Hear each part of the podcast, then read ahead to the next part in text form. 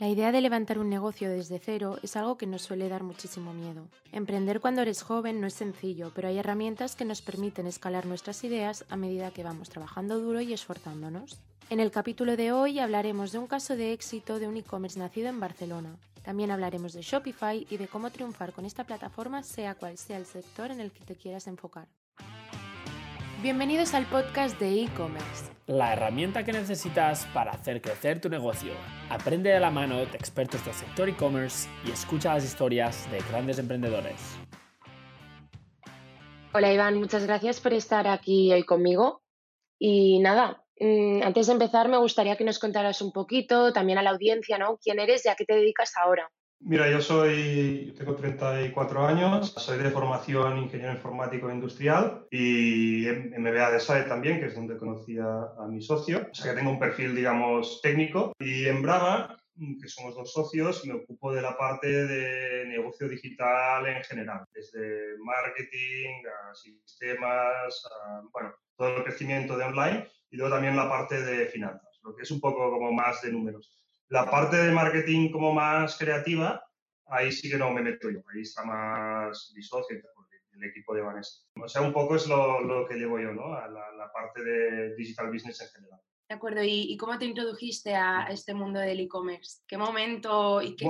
sí, la, la, historia es bastante curiosa. Yo vengo del sector de, de alimentación, de gran consumo, que llevaba una dirección de sistemas, una empresa bastante grande, y nada, el sector no terminaba de convencerme de hecho, yo siempre había querido montar un negocio en, Internet y antes, cuando terminé la universidad, monté, monté, algo. Y nada, en el MBA conocí a mi socio que, bueno, estaba en una situación más o menos parecida, tenía ganas de emprender en, el mundo digital.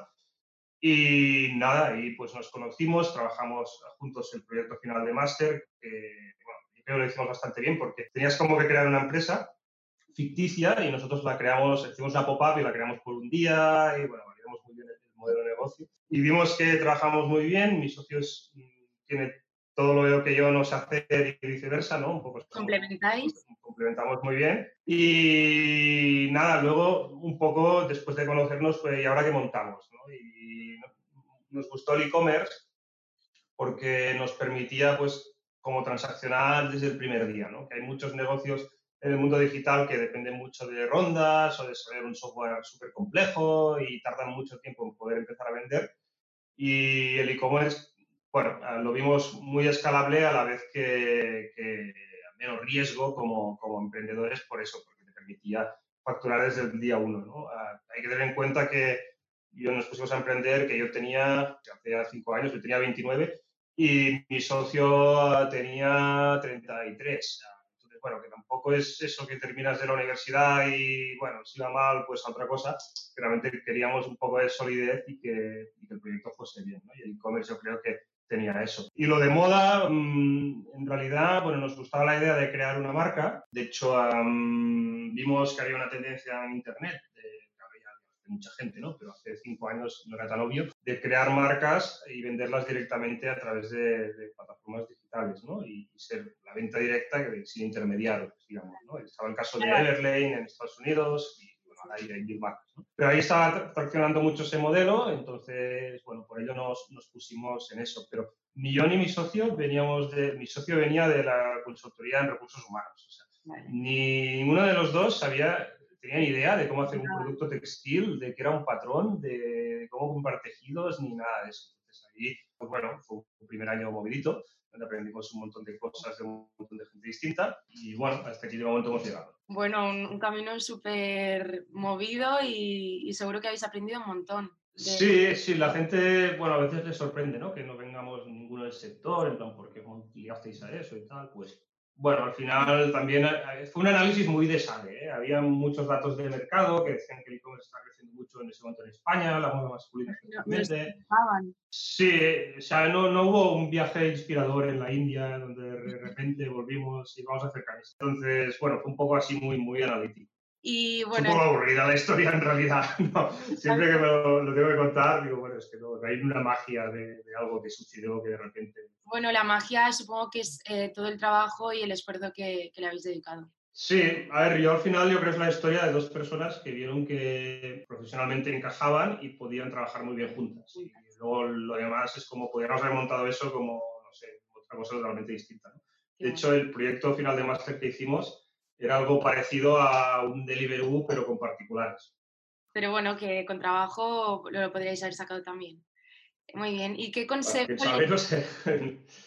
no sé, quién sabe. Pues, eh, fue bien con eso, al igual con otra cosa, ¿no? Pero, pero bueno, quién sabe. ¿Y qué consejo le darías a esas personas que, bueno, que pretenden seguir un camino profesional similar al tuyo o al de tu socio? ¿Qué, qué les dirías? Bueno, hay mucha gente que, quiere emprender y se obsesiona mucho con la parte de la idea, ¿no? Y espera tener la idea brillante que no se le ha ocurrido a nadie o luego no la hace porque ha visto que alguien ya está haciendo lo mismo y tal. Y bueno, yo te lo digo lo mismo, yo soy un negocio que lleva miles de años, que es la venta de ropa.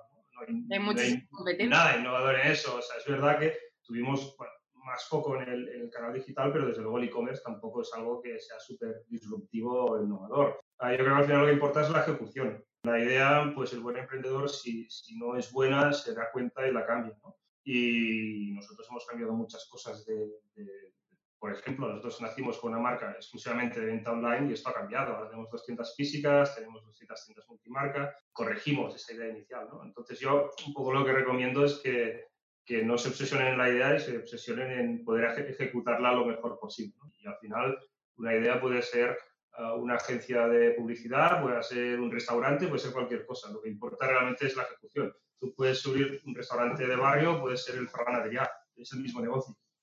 ¿no?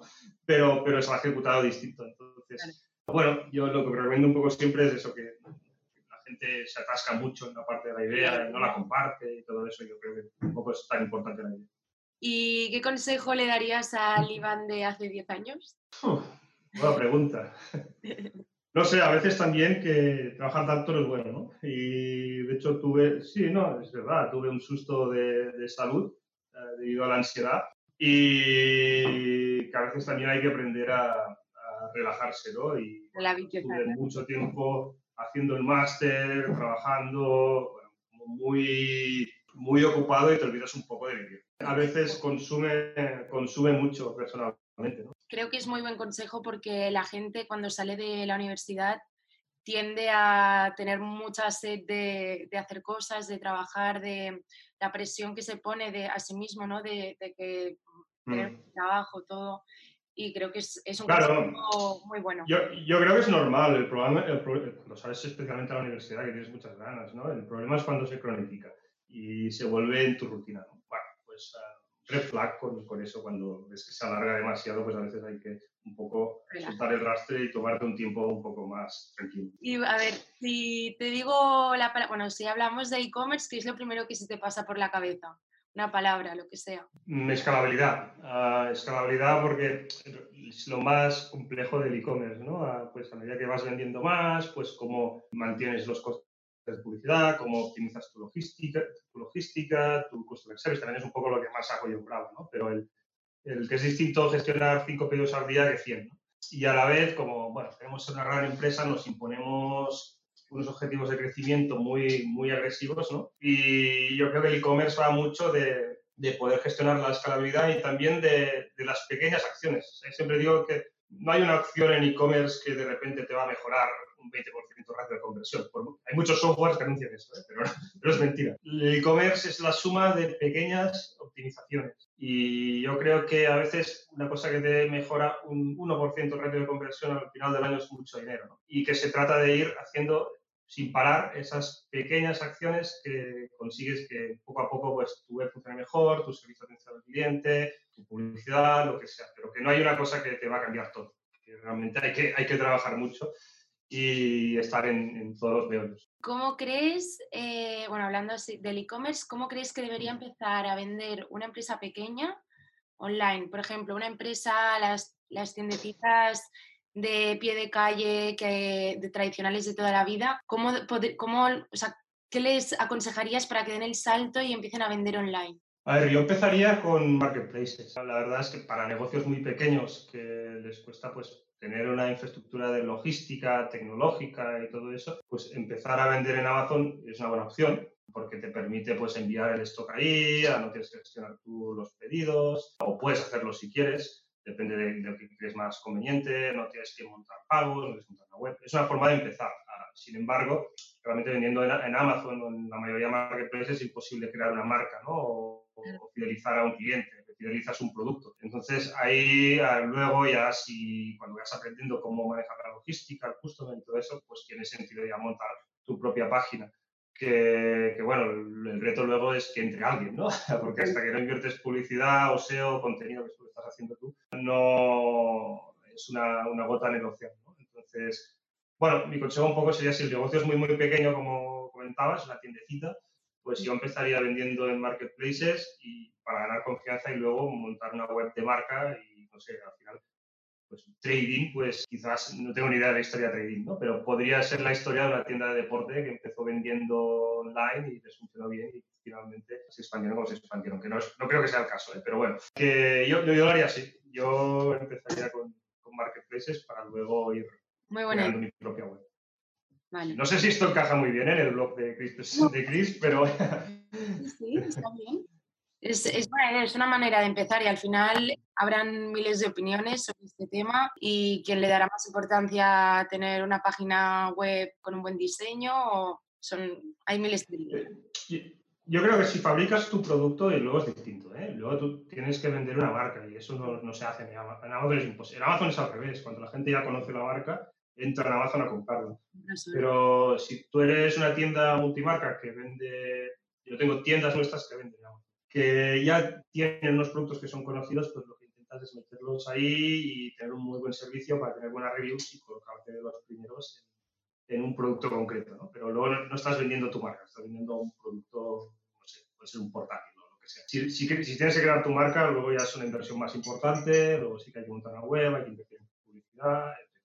Hablando así un poco de esto, eh, ¿conoces el concepto de dropshipping?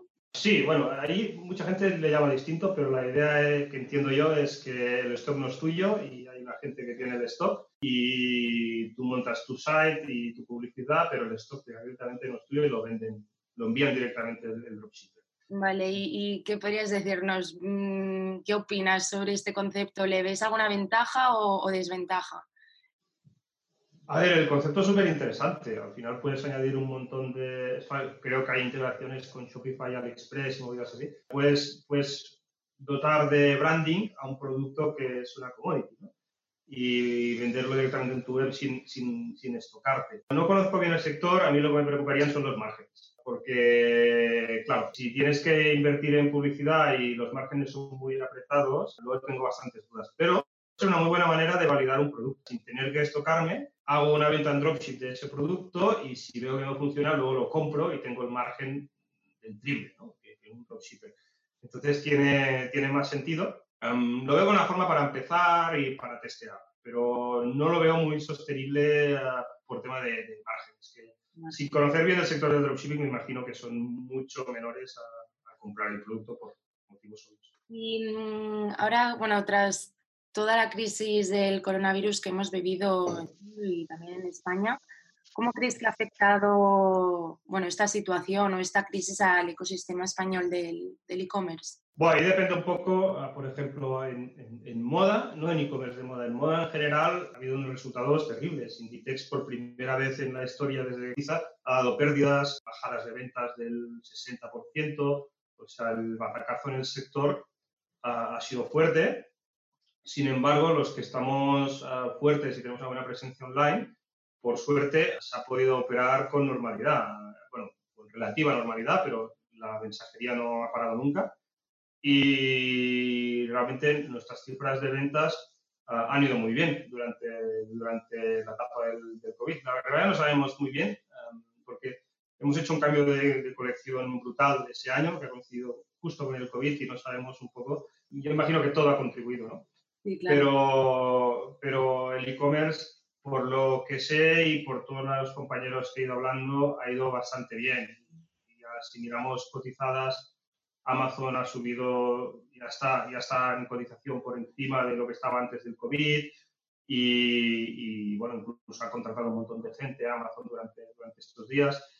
O sea que, bueno, yo creo que los que teníamos mucha, tenían mucha exposición en, en el offline, ah, pues les ha ido mal, y los que tenían un online bien preparado y un e-commerce potente, pues les ha ido mejor. Ahí también ha entrado mucha gente con prisas ahora, de, que se ha dado cuenta de que no había hecho los deberes y no se había digitalizado y un e-commerce, no sé, o sea, la web al igual, pues sí la puedes montar rápido, pero todo el equipo que tiene que llevar el marketing y todo eso no se monta en dos días y pues, a muchos les han dado las pistas, pero montar un e-commerce no es crear una web en Wix.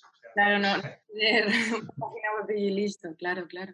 Hay que hacer bastantes más cosas que eso bueno, supongo, ah. que el e-commerce es, tener una, es como tener una tienda física, pero mm, tu tienda en vez de ser física la tienes, la tienes en internet. Sí, pero los, los skills que se necesitan para llevar un e-commerce no son los mismos que, para una tienda física, son distintos ahí. Y claro, esto es lo que no se puede montar en dos días. Ahora vi que el objetivo de Inditex es vender un 25% en e-commerce dos años, una cosa así.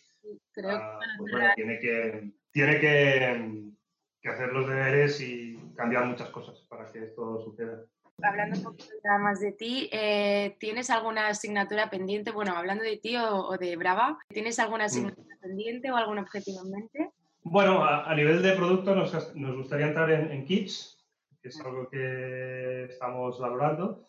Y lo que creo por fin estamos consiguiendo es entrar bien en Walmart. Esto ha sido muy complejo pero este año hemos hecho una apuesta contundente para la colección de mujer y, por fin nos, nos, está funcionando, ¿no? Bueno, yo te comentaría eso de, The Kids, que es un poco el siguiente objetivo que tenemos, aparte de los objetivos financieros y tal, que son un poco aburridos y no te voy, y no te voy a rodear con ellos. Bueno, y ya para finalizar, creo que vuestro negocio ha crecido en parte con la plataforma de Shopify, ¿Nos podéis contar un poco por qué la escogisteis entre todas las plataformas que están en el mercado y, qué nos puedes contar sobre tu experiencia con, Shopify? nosotros veníamos de PrestaShop, de hecho cambiamos a Shopify en septiembre y la experiencia es muy recomendable. A ver, hay varios motivos. Primero, si te fijas, te diría que el 90% o el 80%, voy a decir, de los players de e-commerce potentes, que son marcas como nosotros, ya están operando en Shopify. Marketplaces es otra historia, aunque también hay muchos que están operando en Shopify.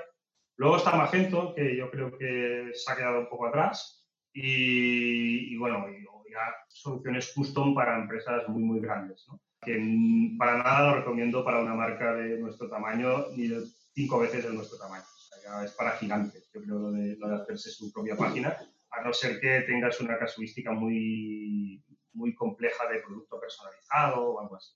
Pero bueno, no es algo que recomendaría.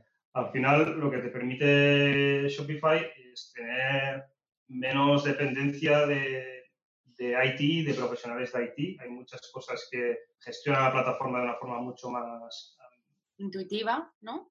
Intuitiva, intuitiva, segura, que, otras plataformas. Es más fácil de poner en marcha, de configurar, de escalar. Hay todo el ecosistema de apps. A por ejemplo, en, PrestaShop, pues hay un, también un marketplace de apps, pero están muy poco controladas y verificadas y generalmente pues instalas una y dejan de funcionar tres. Problemas de seguridad, en eso también, que tuvimos bastante show. No, no, yo creo que Shopify es como más fácil de gestionar, necesitas menos conocimientos de IT, es un servicio hosted, por lo que tienes que olvidar de toda la parte de servidores y es muy extensible en el sentido de que hay muchas apps para hacer un montón de cosas que funcionan muy bien y que no tienes que, las puedes probar. En, en, en PrestaShop tenías que como comprar la licencia ¿no? de por vida. En Shopify puedes pues probarla un mes y, si no te gusta la, dejas o incluso tienes 15 días gratis habitualmente. Y, sobre todo que todas, todas estas apps generalmente las instalas y la tienes que configurar, pero no la tienes que programar, porque en, en, la, mi experiencia en PrestaShop es que muchas apps las descargabas y tenías que customizarlas para que funcionasen, funcionasen bien en tu web. Y luego entramos en el tema de las actualizaciones, que Shop era un auténtico drama y en Shopify pues sucede y, tú, como dice, ni te enteras, ¿no? Y todas las ya se ponen las pilas para que, para que puedan seguir funcionando bien. También tenemos un sistema multitienda que nos permite estrategias distintas en mercados distintos. Está muy bien. Yo creo que hay cosas que creo que se tienen que mejorar, pero es claramente la mejor plataforma que existe para una marca, sin duda alguna. Además, a nivel de pricing, puedes empezar con muy poco ah, o en función de tu tamaño, puedes adaptar el pricing. Esto también es, muy interesante. A veces un poco las soluciones open source como Magento en su versión community o PrestaShop, pues parecen atractivas porque son gratuitas, es verdad, la licencia es gratuita, pero luego tienes que pagar servidores, los costes de desarrollo son mucho más grandes, el mantenimiento de la plataforma, actualización y creo que al final te termina saliendo más caro. Además que, que muchas de estas apps, como te decía, son open source, pero vienen poco auditadas uh, por parte de, de, las plataformas y no son muy, muy seguras o no funcionan todo lo bien que deberían funcionar. O sea que nuestra experiencia ha sido muy buena, la llevamos más de medio año y desde luego creo que fue una, una de las decisiones más acertadas que hemos hecho en, en Bravo, seguro. Bueno, pues ya estaría. Muchísimas gracias por tu tiempo. Muy bien, Elena. Nada, que tengas un buen día. Igualmente. Adiós. Gracias.